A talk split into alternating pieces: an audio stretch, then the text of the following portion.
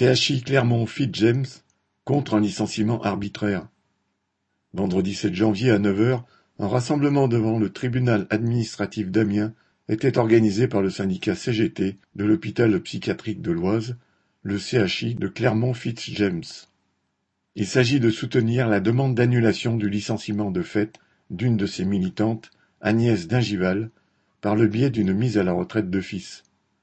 Ce licenciement une radiation des effectifs devant prendre effet le 27 janvier est illégale et discriminatoire. Cette militante aide-soignante est la seule dans l'hôpital à se voir refuser la prolongation de son activité alors qu'elle n'a pas les annuités requises pour avoir droit à une pension de retraite complète. Il y a deux ans, une première tentative de mise à la retraite de fils avait échoué. Trois jours avant l'audience du tribunal administratif, la direction avait reculé annuler sa décision et accepter la prolongation d'activité. Le seul motif véritable est de se débarrasser d'une militante combative et de faire une démonstration dirigée contre tous les agents de l'hôpital pour montrer que la direction peut se permettre n'importe quoi contre les travailleurs. Cela se passe au moment où partout l'hôpital craque sous les effets du manque d'effectifs.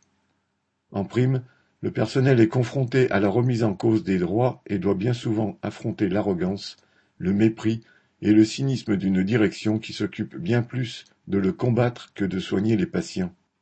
Plus de 400 personnes ont signé la pétition qui exige l'annulation de cette mesure scandaleuse. Au même moment, la direction prolonge l'activité d'autres aides-soignantes jusqu'à 67 ans et se trouve obligée de faire appel à des retraités par le biais de l'intérim pour tenter de combler les manques d'effectifs les plus criants. Cela se passe au moment où le plan blanc a été décrété dans tous les hôpitaux du département.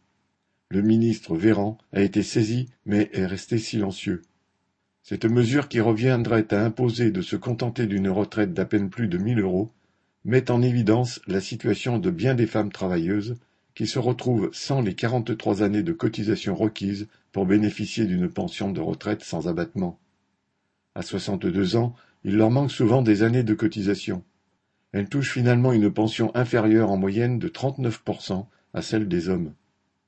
La seule compensation octroyée par la loi a été de pouvoir travailler jusqu'à 65 ans pour avoir droit à une pension complète, âge repoussé à 67 ans par la loi de 2010. Il est inacceptable que ce petit droit se retrouve soumis à la bonne grâce de dirigeants. Le rassemblement du 7 janvier à 9 heures devant le 14 rue Le Mercier à Amiens à l'appel de la CGT était rejoint par différentes délégations et personnalités dont Loïc Penn, médecin urgentiste à l'hôpital de Creil, responsable CGT et un des porte-parole PCF de l'Oise, ainsi que notre camarade Nathalie Artaud.